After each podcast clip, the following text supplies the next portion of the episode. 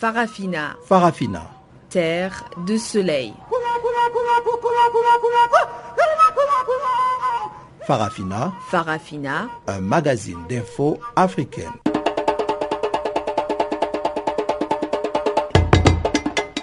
Présentation Pamela Kumba. Bonjour et ravi de vous retrouver pour cette nouvelle édition de Farafina. Catherine Maleka nous assiste à la technique et voici le menu du jour. République démocratique du Congo, le porte-parole du gouvernement se prononce sur l'interpellation d'un diplomate américain.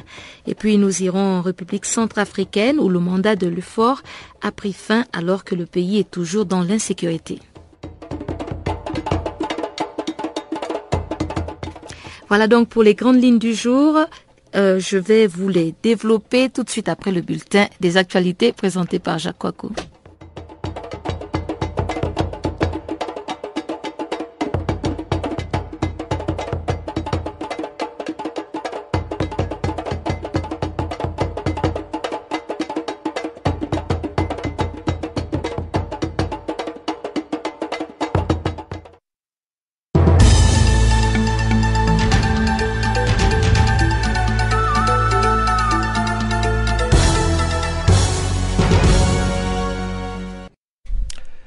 Bonjour à toutes, bonjour. Euh, commençons par la Sierra Leone.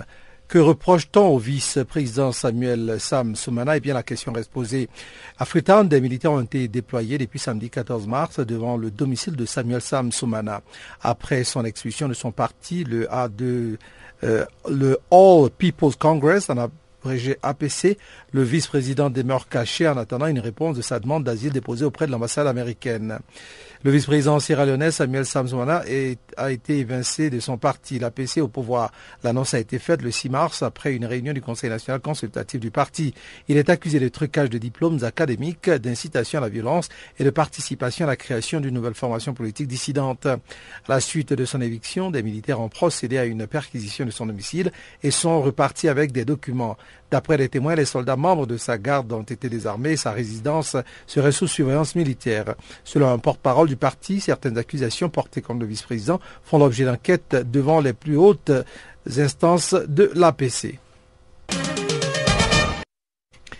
RDC, d'ex-combattants du M23 suspectent de l'assassinat de responsables locaux à l'Est. Selon la société civile du Nord Kivu, des ex-combattants de la rébellion du M23, défaite fin 2013, ont tué mardi deux responsables locaux et deux policiers à Bunagana, dans l'est de la RDC. L'attaque a eu lieu à Bunagana, ancien fief de l'ex-rébellion du mouvement du 23 mars M23, mise en déroute début novembre 2013. Donc, à en croire la société civile locale, aux environs de 5 heures du matin, des présumés rebelles de l'ex-M23 ont pris d'assaut ce mardi 17 mars une délégation des autorités locales qui venaient d'inspecter l'hôtel Rukaka propriété d'un cadre de l'ex-M23, aujourd'hui réfugié au Rwanda. Le bilan est lourd, quatre personnes tuées.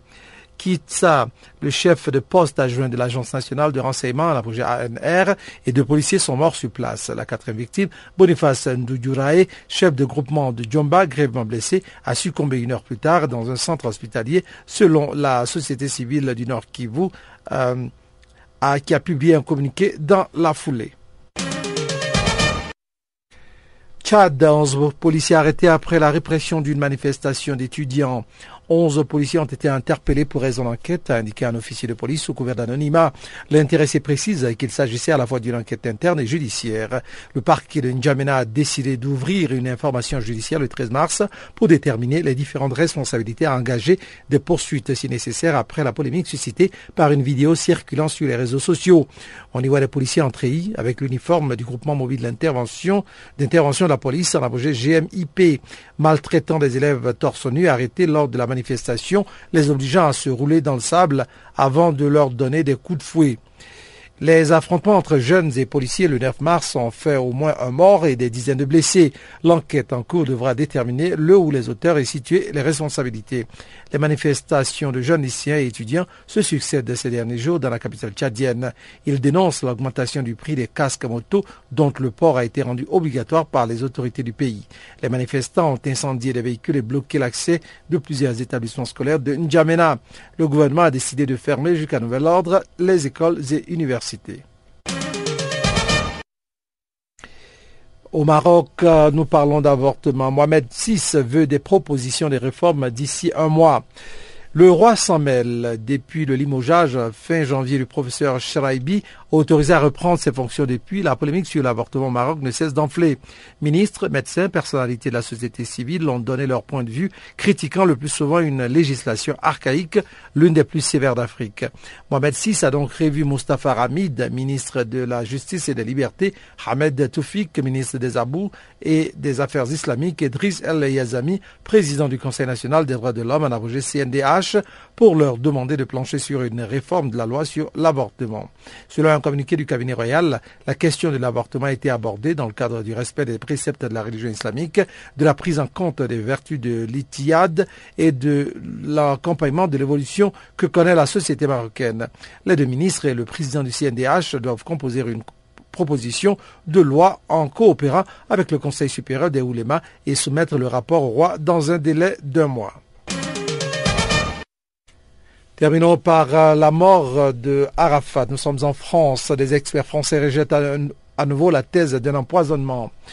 Le polonium 210 et le plomb 210 mesurés dans la sépulture de Yasser Arafat et sur les échantillons prélevés lors de son exhumation ont une origine environnementale, a annoncé le 16 mars un communiqué de la procureure de Nanterre, Catherine Denise.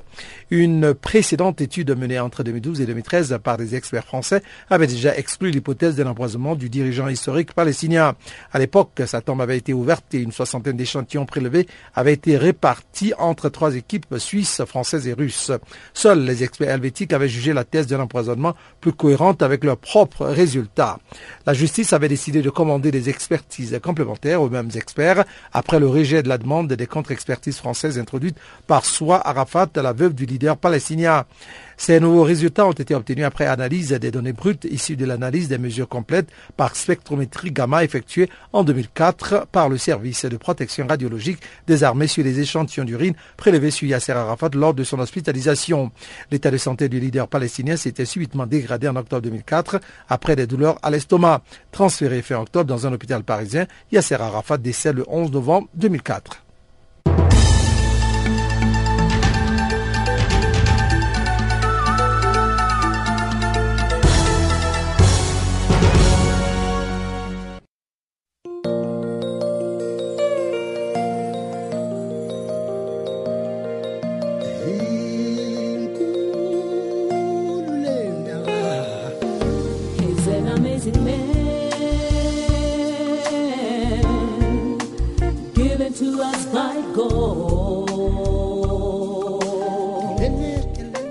Channel Africa, la voix de la renaissance africaine.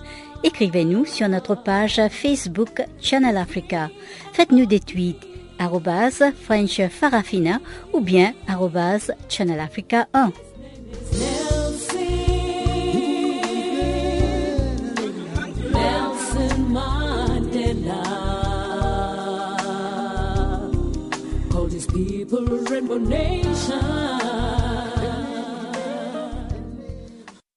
Rebonjour, le gouvernement de la République démocratique du Congo estime que le processus électoral dans ce pays est en danger.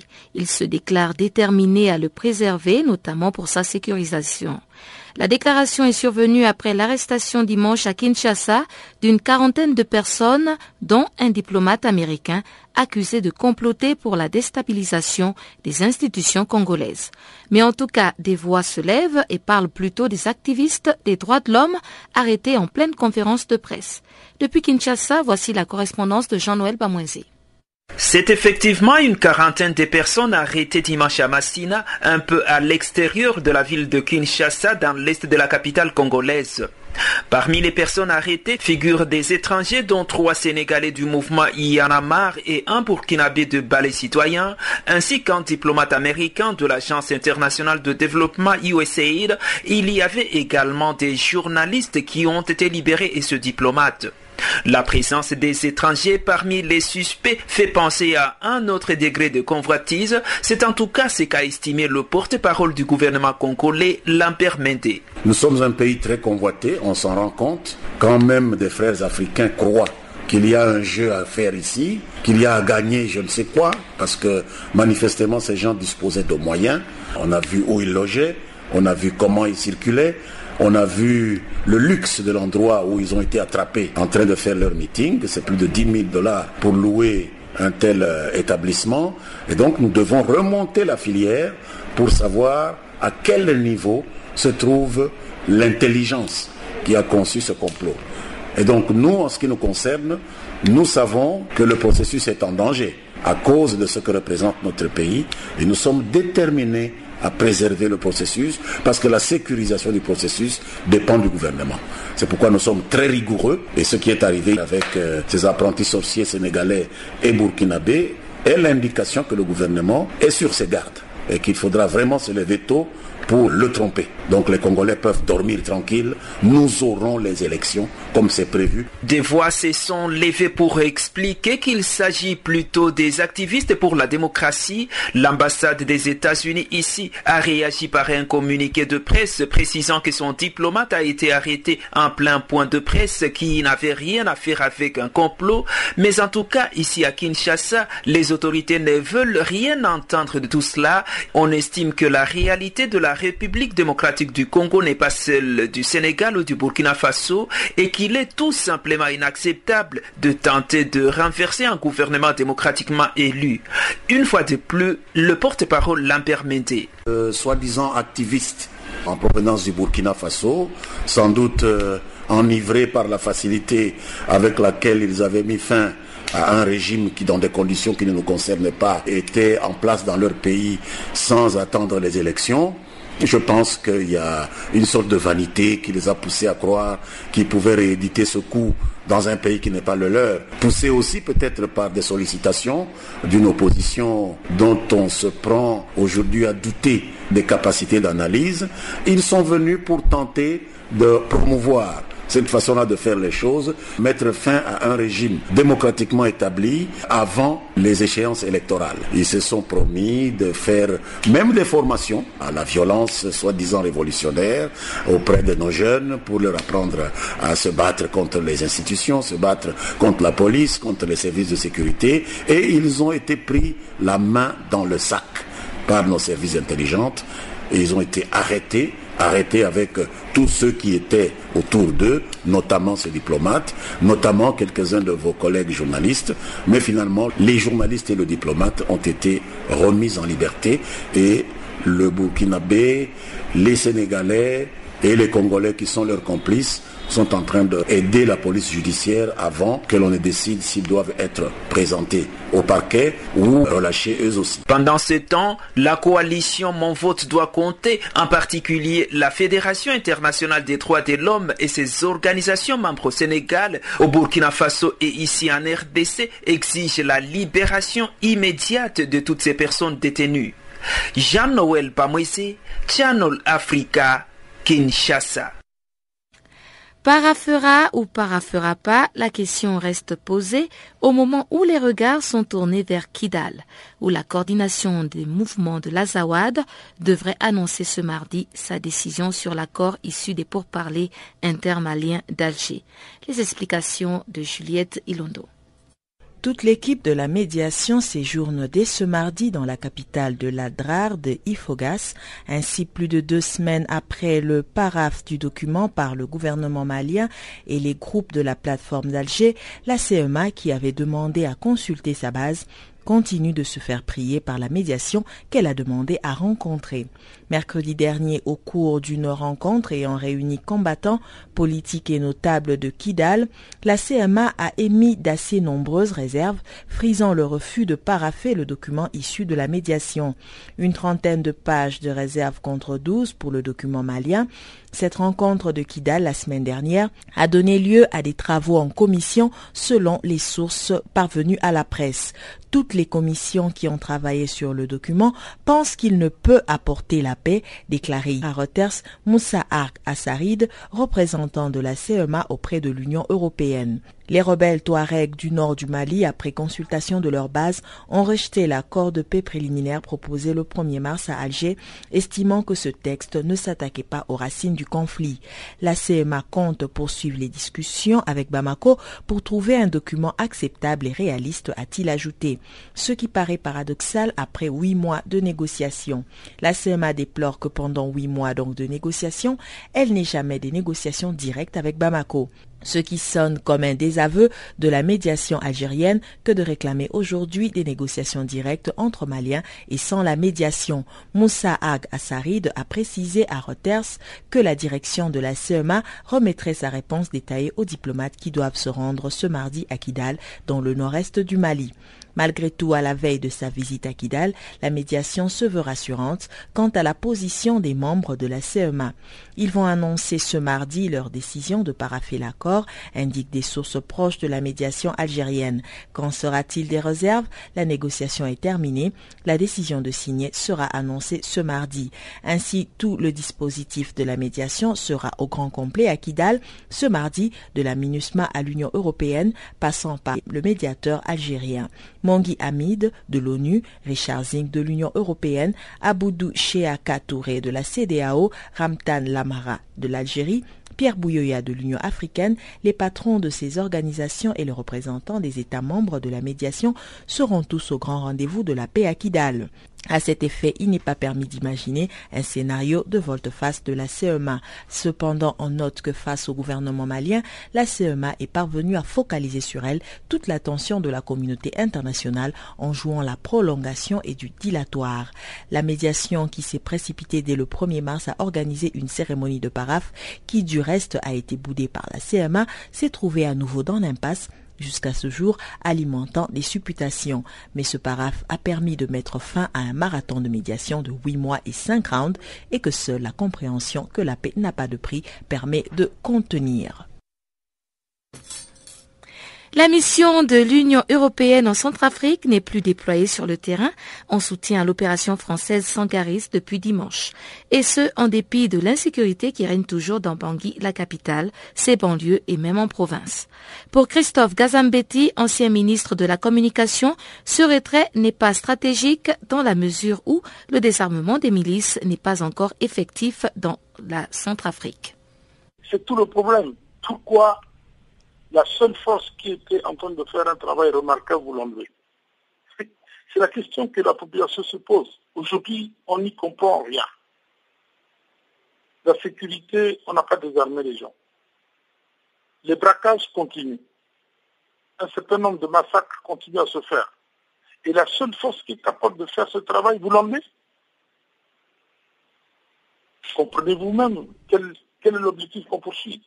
Il aurait fallu faire un travail d'évaluation de dire à un moment donné, est-ce qu'on a le travail qui a été fait, à quel niveau, on prolonge ou on ne prolonge pas, on fait comment?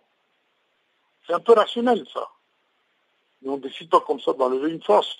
Et je parie, je ne suis pas devin ni vous verrez que vous aurez vite fait encore de ramener cette force à coup de milliards. Et puis bon, bah, parce que la situation serait détériorée parce que les gars enlevés ce serait pas bon. Est-ce que pour organiser une troisième transition. Mais est-ce que c'est vraiment le médiateur Denis Sassou Nguesso qui a organisé ces pourparlers? Bah, Il faut écouter Sassou Nguesso sur la question. À un moment donné, il a dit qu'il rejetait un peu tout ce qui a été fait à Nairobi, mais la logistique a été mise par le, le Congo. C'est les avions congolais qui ont transporté des gens, c'est les Congolais qui ont intervenu pour faire sortir tel, tel, tel, ils sont transités par Bavaville. Après, ça se disait qu'il n'y avait rien à voir dedans. Bon, sur RFI, dernièrement, après la réunion de Rome, il dit qu'il revendiquait un peu plus ou moins Nairobi. Bon, Nairobi, il faut dire aussi que euh, ces questions-là, euh, c'est la FEAC qui organise des choses au niveau régional. Donc, c'est un panel de chefs d'État qui décide. Donc, j'espère que c'est ce panel de chefs d'État qui a décidé à Nairobi. Bon, je me rends compte que la communauté internationale n'a pas validé. Donc euh, Nairobi, pour moi, euh, n'existerait pas, puisque même le gouvernement n'est pas convié. Donc l'autre partie n'étant pas euh, partie prenante, je ne vois pas comment on peut demander une troisième transition pour changer le président, changer le vice-président, créer des trucs, créer des soucis.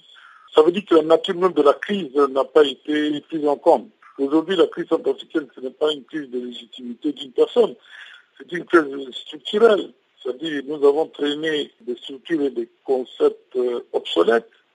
Et voilà, nous payons 40 ans de retard, 50 ans d'indépendance, on n'a pu rien faire par nous-mêmes. Donc aujourd'hui, euh, on peut changer Pierre par Paul pendant 10 ans, mais on ne sortira pas de l'auberge. Hein. Alors si le pays s'engage dans une troisième euh, transition, mais avec euh, les mêmes acteurs ou bien la présidente actuelle, est-ce que vraiment on peut avoir espoir qu'il y aura finalement des élections en Centrafrique, quand on sait aussi que le climat d'insécurité euh, règne toujours? Bon, premièrement, il faut commencer par arrêter cette dictature de la pensée unique qui voudrait donner des dates butoirs. En donnant des dates butoirs, on ne règle problème pour les élections. Il faut commencer à sécuriser le pays par le désarmement forcé. Quand on a fini de désarmer, il faut que euh, les listes électorales, l'état civil, l'administration se mettent en place et que les conditions d'une élection qui soit incontestable et incontestée soient réunies. Et que euh, la loi électorale qui doit être revue soit revue. Aujourd'hui, la Constitution est entre la navette entre le gouvernement et le Parlement. Ça va prendre six mois. Alors, on va voter sur quelle base de loi fondamentale? Comme ça, à la ISAM, sans loi? Sans loi, sans, sans loi fondamentale, sans loi électorale? Non, c'est sérieux. Donc, laissons des histoires de date. Disons qu'il va y avoir des élections, que la transition soit réussie de manière à ce que le pays soit sur les rails, de manière à ce que le président qui sera élu n'ait pas à gérer les problèmes euh, qui vont plomber son mandat. C'est aussi simple que ça. C'est un effort à faire sur le plan de la réflexion et de l'action politique, c'est tout. Maintenant, si les ambitions et les égaux des uns et des autres qui pensent que la messe est tendue, que si on fait les élections aujourd'hui, ils vont gagner, ce qui n'est pas sûr, hein. Qui n'est pas sûr pour longtemps, parce que tel qu'on observe euh, ce que les gens disent les uns et les autres dans les consultations qui se font au niveau de la population, je crois que beaucoup de gens devaient revoir à la baisse leurs ambitions. Christophe Gazambetti, ancien ministre de la Communication de Centrafrique. Au Burundi, des voix continuent de se lever pour dire non au troisième mandat du président Pierre Nkurunziza. Une enquête révèle même que selon une nouvelle enquête d'Afrobaromètre, 6 Burundais sur 10 soutiennent la limitation des mandats présidentiels à deux. Le Conseil de sécurité des Nations Unies a exhorté les acteurs politiques de tout mettre en œuvre pour une transition réussie. Le point avec Juliette Ilondo. La communauté internationale en appelle au président burundais Pierre Kourouziza de ne pas briguer un troisième mandat. Ce n'est un secret pour personne que le chef de l'État a bel et bien l'intention de se présenter de nouveau pour un autre mandat à la tête du pays. La tension ne cesse donc de monter. La société civile, différents partis d'opposition, ne cessent de réclamer le respect des institutions ainsi que le départ du président au pouvoir depuis 2005. L'ambassadeur de l'Union européenne au Burundi, Patrick Spirletz, a estimé le 5 mars que la candidature du président Pierre Kourouziza à un troisième mandat constitue un facteur de risque dans ce pays. Il est certain que dans notre analyse, la présentation pour un troisième mandat du président actuel ne peut créer un certain nombre de tensions et présenter un certain nombre de risques, a déclaré le diplomate européen lors du dialogue politique mensuel entre les deux parties. C'est pour ça que nous avons fait un appel au gouvernement pour qu'il aborde cette question avec beaucoup de prudence en essayant de favoriser une position, si ce n'est consensuelle, en tout cas apaisée entre tous les points de vue pour éviter que cette question détériore le politique, a-t-il ajouté. S'appuyant sur un article ambigu de la Constitution, le président Kourouziza a déjà annoncé son intention de briguer un troisième mandat, évoquant eux aussi des dispositions de la Constitution ainsi que les accords de Pédarusha qui avaient ouvert la voie à la fin de la guerre civile et ont déchiré le pays pendant 13 ans. L'opposition, la société civile et l'Église catholique s'opposent à la candidature de Pierre Kourouziza à un troisième mandat. Signés en 2000, les accords d'Arusha énonce clairement qu'aucun président burundais ne peut diriger le pays plus de dix ans. Réagissant à la mise en garde de l'Union européenne, le ministre burundais des Relations extérieures, Laurent Kavakure, a estimé que Bujumbura n'est pas obligé de respecter à la lettre les accords d'Abuja. Pour nous, il est important de tenir compte de la Constitution. L'accord d'Abuja, c'est un accord historique, il est vrai, pour qui elle ne doit pas être considérée comme la Bible, a-t-il déclaré, et d'ajouter, s'agissant du fait que la candidature de M. Kourouziza à un troisième mandat constitue un facteur de risque et d'instabilité, je pense que nous sommes les mieux placés pour évaluer les risques et trouver des solutions.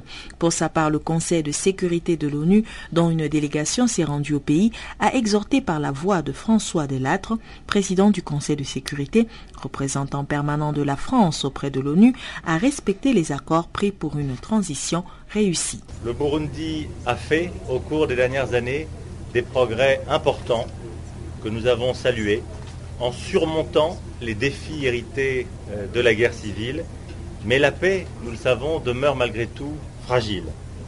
L'enjeu, c'est bien la consolidation de la paix, cette paix qui est enracinée dans les accords d'Arusha et qui demeure fragile.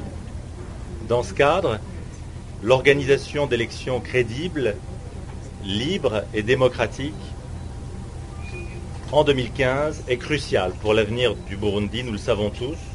Pour assurer la consolidation de la paix, ce processus électoral devra être apaisé, inclusif, transparent.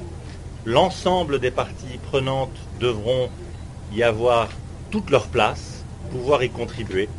C'est le message, l'un des messages que nous sommes venus porter aujourd'hui au nom du Conseil de sécurité. Nous encourageons les autorités burundaises à aborder cette question dans un esprit consensuel afin de trouver rapidement une solution satisfaisant toutes les parties concernées dans le souci à la fois d'empêcher la détérioration de la sécurité et encore une fois d'apaiser, d'apaiser euh, les tensions.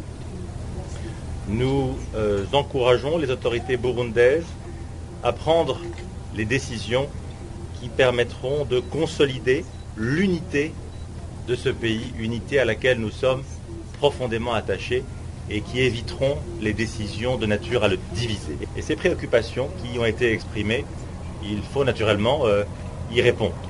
Le calendrier électoral de 2015 prévoit donc la combinaison de l'élection des maires et d'un nouveau président de la République pour les juin, celle des députés en juin et celle des sénateurs en juillet. L'élection des chefs de zone, des quartiers et des collines, qui sont les plus petites entités administratives à la base au Burundi, clôturera le marathon électoral qui ira jusqu'au mois de septembre 2015. Merci à Juliette Ilondo qu'on va retrouver un peu plus tard avec l'économie. Au Tchad, 11 policiers du groupement mobile d'intervention de la police donc ont été arrêtés et 52 étudiants ont été condamnés lundi à trois mois de prison avec sursis. Ils ont aussi écopé d'une amende de 5000 francs CFA après avoir participé à des manifestations violentes contre le port du casque. Une enquête a été ouverte et c'est le dernier bilan après les échauffourées qui ont opposé les forces de l'ordre aux élèves. L'action sociale tchadienne pour le renouveau a rencontré le président Idriss Déby Itno et Aladoum Djarma Baltazar, président national de l'action sociale, nous fait le compte rendu. Effectivement, notre euh, appel a été entendu. Hier, étant membre du cadre national de dialogue politique euh, CNDP, nous avons été reçus par euh, le président de la République pour faire un échange direct sur la situation. il ressort de cette discussion avec le président de la République où avait pris part le Premier ministre, le médiateur national et le ministre de l'Intérieur en question, une avancée assez majeure parce qu'on est rassuré que les auteurs du bavure sont en ce moment entre les mains de la police, une euh, dizaine environ, qui sont entendus, le procureur de la République ayant ouvert une information judiciaire sur de trop près l'affaire. Et de l'autre côté, nous sommes en train d'exploiter ensemble les voies et les moyens pour une sortie honorifique afin que les enfants reprennent les cours dans un bref délai. Euh, des suggestions ont été faites, puisqu'en réalité, ce n'est pas l'opposition faite au port de casque qui pose problème, mais c'est le moment choisi et le manque de sensibilisation dont la décision a fait montre. Donc en ce moment, l'action socialiste bien pour le renouveau, euh, sous réserve de ne pas se féliciter encore des avancées, estime que euh, avec cette ouverture de l'enquête indépendante, avec la volonté des autorités affichée pour l'heure, nous allons inévitablement vers une sortie honorifique de cette crise. Et est-ce que vous avez pu obtenir euh, peut-être un calendrier ou des concessions sur une prochaine sensibilisation euh, des étudiants au port du casque? Bon, en fait, c'est pas une concession, mais le président de la République euh, s'en est investi personnellement et demande à toute la classe politique de l'aider à faire ramener la paix puisque nous ne pouvons pas être en fait, des défenseurs de paix de promoteurs de paix dans les pays voisins et laisser une euh, flamme ou un incendie comme celui-là prendre une ampleur. Donc en ce moment, euh, nous sommes séparés hier sur une note de satisfaction et on a promis se revoir euh, dans les heures, sinon dans les deux, trois jours, pour faire une évaluation et sûrement faire une sortie. Donc, dire qu'il y a un calendrier ferme pour la sortie de la crise, ça serait trop dire, mais nous pensons que de minute en minute, la situation évolue et que d'un mois à un autre, on arrivera à bout de la situation. Et du côté des élèves et des étudiants, est-ce que vous avez eu l'opportunité d'échanger avec eux, de tâter un peu le pouls, l'atmosphère pendant qu'ils sont euh, en train d'attendre euh, la réouverture euh, des établissements? Bon, effectivement, ça c'est ce que nous faisons à tout moment. Nous essayons de les approcher et aussi, ils ne sont pas tellement exigeants parce qu'il euh, a manqué de la sensibilisation et la décision est tombée euh, de nuit. Donc, euh, les élèves là attendent des garanties, qu'est-ce qu'il faut leur faire, quel est le temps qu'ils peuvent avoir pour se mettre aussi dans le bain de la situation? Et que toute la base soit informée et qu'on explique tout ce qui pourra se passer. Donc, avec les élèves, tout se passera bientôt bien. Généralement, euh, les médias euh, dépeignent un peu le président Idriss Déby comme euh, un dictateur, comme une personne qui n'écoute pas la société civile, qui n'en fait qu'à sa tête. Comment avez-vous pu accéder au président afin de pouvoir discuter de cette situation? Bon, il est tout à fait vrai, ça dépend de quel adversaire il a en face de lui. Mais il faut comprendre qu'au fur et à mesure que les choses avancent, il devient réceptif, réceptif dans le sens où les médias nous aident beaucoup puisque par communiqué de presse interposé ainsi de suite, le président en a compris que la situation vaut le rapprochement et là très vite, il a accepté de recevoir la classe politique dans son ensemble représenté par le cadre national du dialogue politique.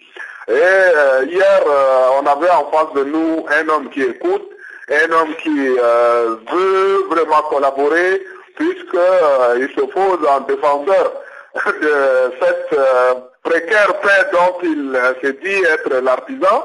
Et donc, vu euh, cette attitude, pour le moment, nous pensons bien. Euh, l'homme étant ce qu'il est, il faut qu'on arrive à bout pour se positionner et dire de lui ce que nous pensons. Sinon, hier, nous l'avons, on a vu un homme qui a tenté d'écouter, un homme qui était disposé. Et on retrouve Juliette Ilondo, cette fois-ci pour le bulletin des actualités économiques.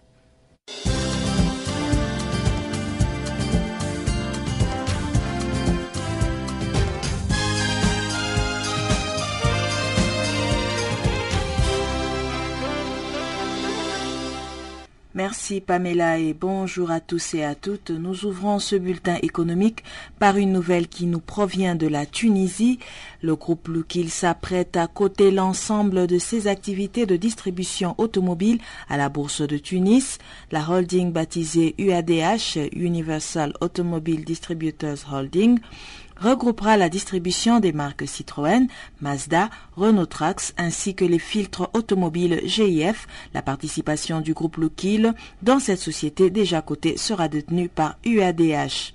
Cette activité a représenté en 2014 un chiffre d'affaires de 170 millions d'euros, indique la direction du groupe. Le groupe cotera 35% du capital de UADH. L'argent ainsi levé lui permettra de poursuivre sa stratégie d'internationalisation. Aujourd'hui, le conglomérat réalise 25% de son chiffre d'affaires global hors de la Tunisie.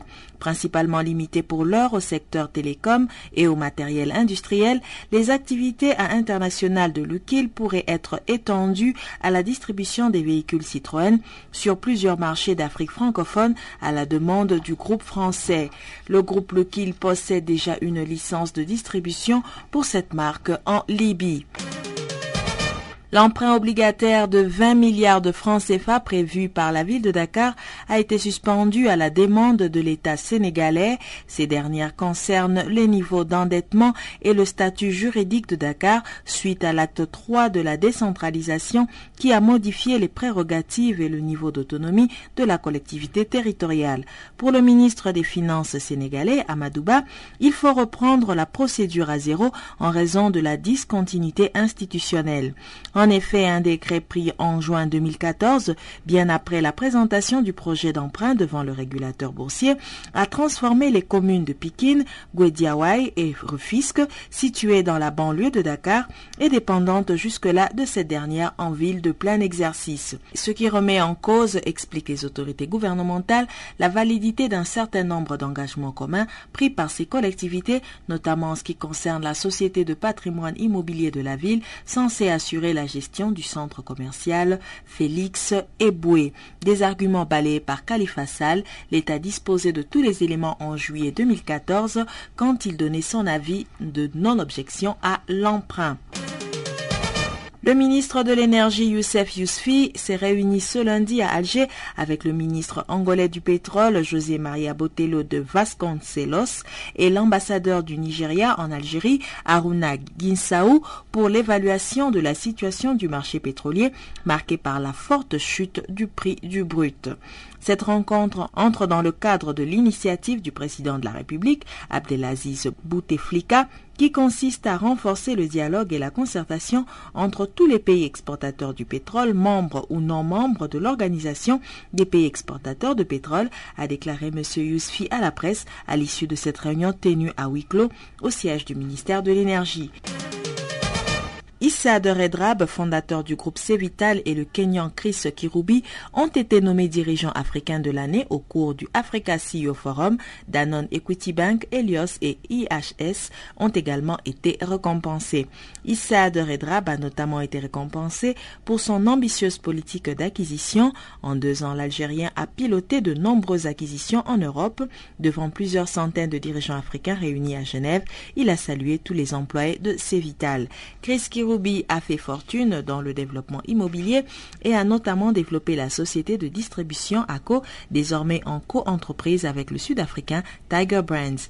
Très en forme, celui-ci a notamment salué dans son discours les Marocains qui travaillent à réunir l'Afrique. Cette fois, l'Afrique est unie, a-t-il commenté au sujet du Africa Sium Forum, ajoutant Nous allons sauver le monde. Le septuagénaire kenyan a également salué Donald Kaberuka, président de la Banque africaine de développement, qui a reçu un trophée spécial. Je suis surpris car je n'ai fait que mon travail, a commenté le Rwandais qui cédera bientôt sa place.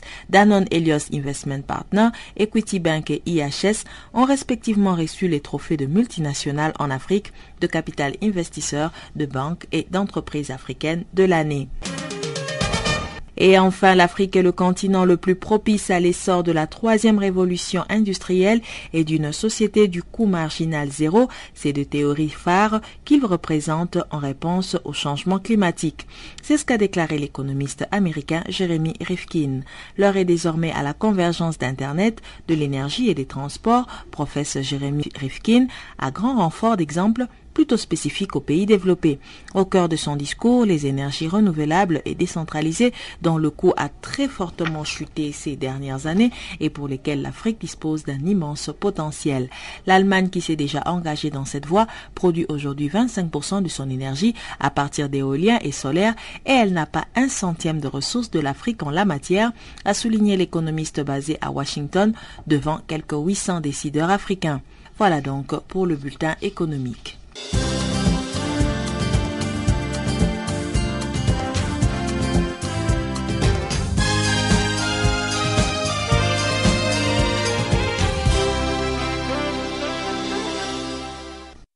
Et toujours dans le domaine de l'économie, parlons de gouvernance économique en Afrique et plus particulièrement dans le secteur des mines.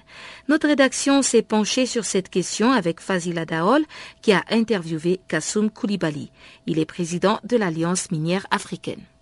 Le travail que, que nous faisons permet aux populations de participer à la gouvernance. Parce que c'est ça aussi, participer à la gouvernance économique. Parce que la plupart des citoyens africains ils participent à la gouvernance démocratique, quoi, les élections et autres. Mais la gouvernance économique, elle est plus importante. Tout à fait. Que tout ça. Donc, il faudrait donc faire en sorte que les droits économiques, sociaux et culturels soient mieux promus. Je n'ai pas dit qu'il faut négliger les droits civils et politiques, mais faire en sorte que les Africains soient plus portés sur la question économique et en un mot sur la gouvernance économique et financière de mhm. leurs différents États. Oui, pour sortir l'Afrique, euh, il faut absolument cette gouvernance économique dont vous, vous, parlez en ce moment. Absolument. C'est l'un de nos chantiers de travail euh, pour faire en sorte que, euh, en partant du secteur minier, tous les secteurs économiques puissent être mieux gouvernés et que, ça, que nos pays puissent élaborer des politiques économiques qui soient assez pertinentes, assez cohérentes et faire en sorte que euh, le, décollage et l'indépendance euh, tant souhaité et cette intégration économique africaine soit une réalité. Mhm. Ce décollage dont vous parlez, euh, Monsieur Koulibaly, et il faut aussi prendre en considération ces conflits qu'il y a en Afrique. Il y a pas mal de conflits et tout ça tourne autour de la richesse, des richesses du continent africain. Absolument, absolument. c'est dommage euh, c'est vrai que les gens pensent qu'un pays qui est immensement doté crée des conflits. Bon, euh, d'autres analyses disent que ce n'est pas forcément ça. Ce n'est pas la richesse qui crée les conflits, ce sont les hommes qui créent les conflits. Nous devons tous comprendre que euh, les richesses sont un bien commun, qu'aucun groupe ne doit attenter à la vie de notre groupe rien que pour ces richesses. Parce que si nous faisons la paix et que nous, nous gouvernons bien ce secteur ensemble, tout le monde est gagnant, y compris ceux qui sont du, pouvoir ou de l'opposition. Puisque si nous faisons des infrastructures, des bonnes routes, hein, nous, faisons, nous créons des, infrastructures pour l'énergie, et que tout le monde peut avoir accès à l'électricité pour, pouvoir faire d'autres activités économiques, que nous pouvons faire accès à l'eau potable, que nous pouvons avoir accès à la santé, nous pouvons avoir accès à une éducation meilleure, mais je crois que tout le monde est gagnant au lieu de s'entretuer. Mais tout ça, c'est bien, M. Koulibaly. Allez faire comprendre ça à ces gens-là. Euh, regardez ce qui se passe euh, au Congo, en République démocratique du Congo et ailleurs. Oui. Mais je suis tout à fait. Moi, je suis un, panafricaniste très optimiste. Je vois. Oui, merci. et, vous savez, les choses vont évoluer. Je suis convaincu que les choses vont évoluer. Aujourd'hui, vous prenez 50 ans en arrière, on n'avait pas cette situation. C'était pire que ça c'était du Far West. Quoi. Mm. Mais maintenant, aujourd'hui, de plus en plus, il y a de la régulation. De plus en plus, il y a du contrôle. Il y a de plus en plus, on s'organise. Mais je vous dis, d'ici dix ans, les choses vont aller de mieux en mieux. Mm. Parce que les populations africaines. Oh, vous êtes positif, j'aime bien ça, ce côté-là. mais n'empêche que les gens sont en train de s'entretuer à cause des richesses. Bon, pas, comme je dis, je reviens toujours c'est vrai, une part des, richesses, mais il y a aussi euh, beaucoup de forces non visibles aussi qui interviennent. Mais je, suis conscient que ce conflit euh, retarde disons, la mise en œuvre de, de, bonnes pratiques. Ça retarde le développement. Et de plus en plus, les gens prendront conscience qu'une culture de la paix aussi est nécessaire. Tout à fait. Une culture. On parle euh, maintenant de l'intégration économique, euh, comme vous le dites aussi. on a besoin d'une culture de la paix. De la paix, tout à mm. fait. Et, ça fait partie aussi de notre boulot. Ça, fait, ça fait partie aussi de la responsabilité commune de créer cette culture de la paix à travers les jeunes surtout. Vous voyez, ça fait un peu à travers. Parce que nous allons mettre beaucoup aussi l'accent sur le travail avec les jeunes. Je dirais que l'Alliance minière africaine est aujourd'hui la première organisation qui euh, s'est investie aujourd'hui en Afrique dans le domaine de la promotion des ressources naturelles et des industries extractives, qui a été créée par des Africains et qui, et qui se développe pour les Africains. Et ça, c'est extrêmement important. L'initiative est venue des organisations de la société civile, l'initiative est venue des parlementaires africains, mais ce n'est pas le seul groupe, les deux seuls groupes qui doivent constituer cette alliance. Cette alliance est ouverte à tous les jeunes, aux femmes, est ouverte aux professionnels, est ouverte aux acteurs du monde académique, est ouverte aux, acteurs du secteur privé, est ouverte à, tous les gouvernements. Nous ne sommes pas une organisation de, combat, de conflit, mais nous sommes une, organisation de facilitation, n'est-ce pas, d'accompagnement, d'amélioration de, vraiment de la gouvernance économique, la gouvernance minière Kassoum Koulibaly, le président de l'Alliance minière africaine, était au micro de Fazila Daol. Le rapport d'évaluation mondiale de la stratégie internationale de prévention des catastrophes des Nations Unies pour l'année 2015 stipule que les pertes annuelles manuelles moyennes pardon, dues aux catastrophes sont estimées à environ 314 milliards de dollars. Dominique Burgeon, coordonnateur des travaux à la FAO sur la résilience, parle de la stratégie de l'organisation pour la réduction des risques.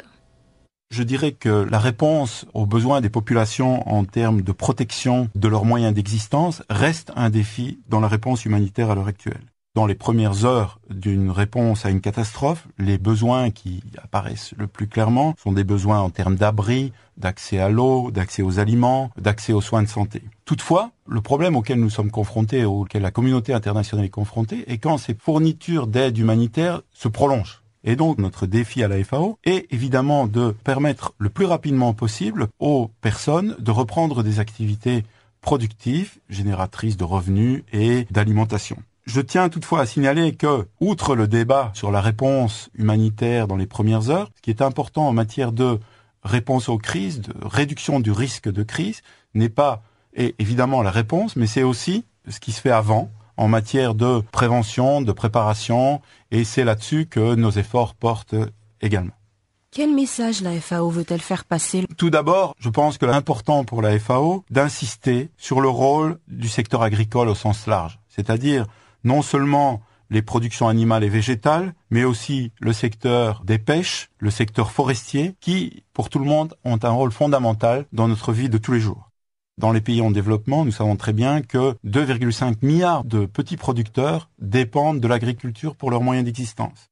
Nous savons également que pour certains pays, l'agriculture joue un rôle prépondérant dans la formation de leurs produits intérieurs bruts il est clair que c'est un secteur qui est particulièrement vulnérable et qui est de manière répétitive affecté par les désastres. Nous avons euh, récemment à la FAO conduit une étude au cours de laquelle nous avons revu les études d'impact sur 78 crises au cours des dix dernières années. Et il nous est apparu que sur l'ensemble des coûts engendrés par ces crises, 22% étaient directement liés au secteur agricole. Nos efforts dans les prochains mois viseront à affiner ces résultats pour mettre en évidence évidemment l'impact sur le secteur. Des mauvaises pratiques agricoles peuvent exacerber l'exposition au risque. Toutefois, ce qui est clair, c'est que l'agriculture a un rôle central dans la réduction des risques et dans le renforcement de la résilience des communautés et des populations. L'agriculture a un rôle fondamental en matière d'adaptation au changement climatique et aussi d'atténuation de l'effet du changement climatique qui est une cause importante de l'augmentation du nombre, de la fréquence et de l'intensité des catastrophes naturelles auxquelles nous sommes confrontés à l'heure actuelle. Quelle est la stratégie de la FAO pour mieux gérer les risques liés au secteur agricole? Je dirais que la stratégie de la FAO est une stratégie qui se veut proactive plutôt que réactive. C'est une stratégie qui met au centre les besoins des pays. Et dans cette optique, la FAO vise particulièrement à renforcer les capacités des pays, à intégrer la notion de risque dans leur stratégie de développement sectoriel. C'est ainsi qu'au moment de la conférence de Sendai, nous allons lancer une facilité financière qui nous permettra d'obtenir des ressources supplémentaires afin de mettre notre expertise de façon durable au service des pays afin qu'ils puissent exactement intégrer cette notion de risque dans tous leurs programmes sectoriels. Irina Bokova, la directrice exécutive de l'UNESCO, a récemment participé à une série d'événements organisés dans le cadre de la session actuelle de la Commission de la condition de la femme. Dans un entretien accordé à la radio de l'ONU, la directrice exécutive de l'UNESCO a dressé le bilan de la déclaration de Beijing 20 ans après l'adoption de ce texte historique en matière de droits de femmes. Voici un extrait de son intervention.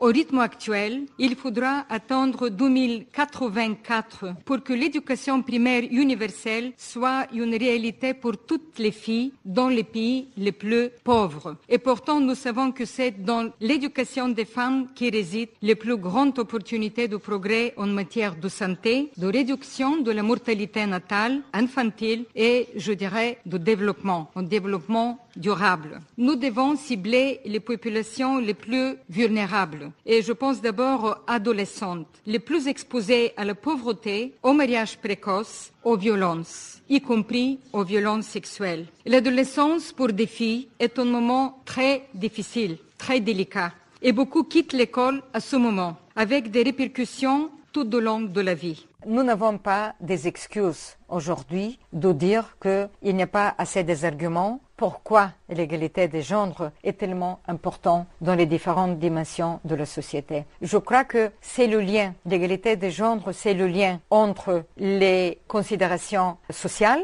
considérations économiques, environnementales et je dirais des droits humains. C'est ça le nexus entre ces quatre dimensions qu'il faut bien intégrer dans l'agenda post-2015. Et ici, euh, ce n'est pas la question d'avoir seulement une augmentation de 10%, de 20%, de 30%. Je suis tout à fait d'accord avec la euh, directrice exécutive de Unies Pomzile quand elle dit que nous voulons, nous réclamons la moitié. Et ce n'est pas seulement une partie de tel ou tel euh, euh, développement. Il faut, à mon avis, être beaucoup plus ambitieux.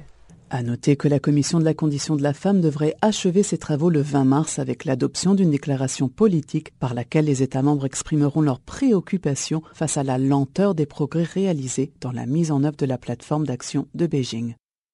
Retrouvons encore une fois Jacques Coicou, mais cette fois-ci pour l'actualité sportive du jour.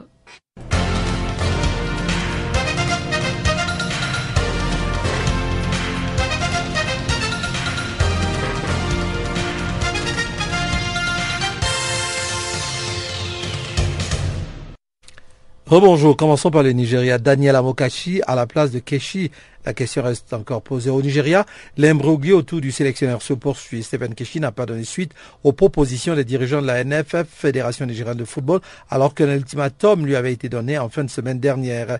Très proche de signer avec le Burkina Faso au début du mois, il était shortlisté avec Aurore et Rajbak. Keshi hésite à revenir chez les Super Eagles et cherche un autre challenge. Du côté de la NFF, on pense déjà à son remplaçant pour les matchs amicaux des 26 et 29 mars prochains. C'est Daniel Amokachi qui conduira le Nigeria face à la Bolivie et à l'Afrique du Sud. Zlatan Ibrahimovic, je parlais foot, pas de la France en général. Zlatan Ibrahimovic, après la défaite du PSG hier soir à Bordeaux qui place le PSG à deux points de Lyon en Ligue française, a pété un plomb en qualifiant la France de pays de merde. La séquence a été filmée et elle suscite de très nombreuses réactions. En 15 ans, je n'ai jamais vu un tel arbitre. Dans ce pays de merde, ce pays ne mérite pas le PSG. Ibrahimovic s'est empressé de présenter ses excuses sur le site du PSG puis sur son compte Facebook.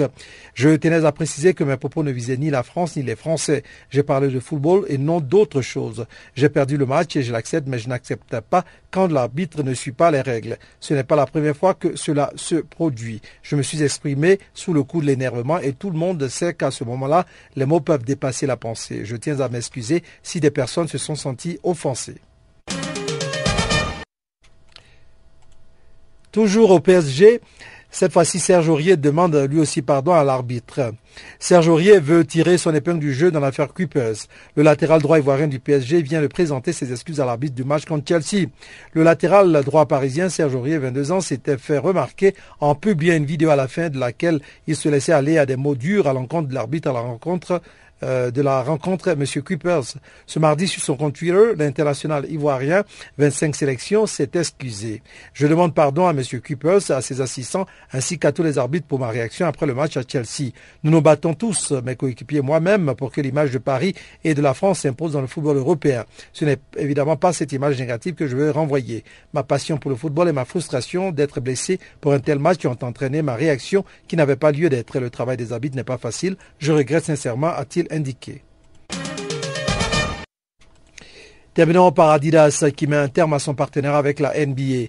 Le partenariat entre la NBA et Adidas tire à sa fin. La marque aux trois bandes ne renouvellera pas le contrat faisant d'elle l'équipementier officiel du championnat nord-américain de baseball, informe Darren Rovell de ESPN dans un tweet.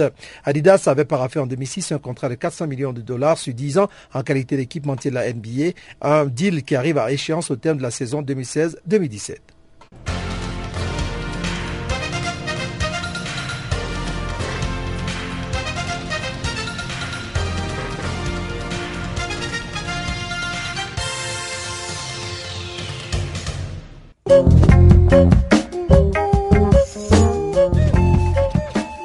Chers auditeurs, Farafina, c'est terminé pour ce soir. Merci d'avoir été des nôtres.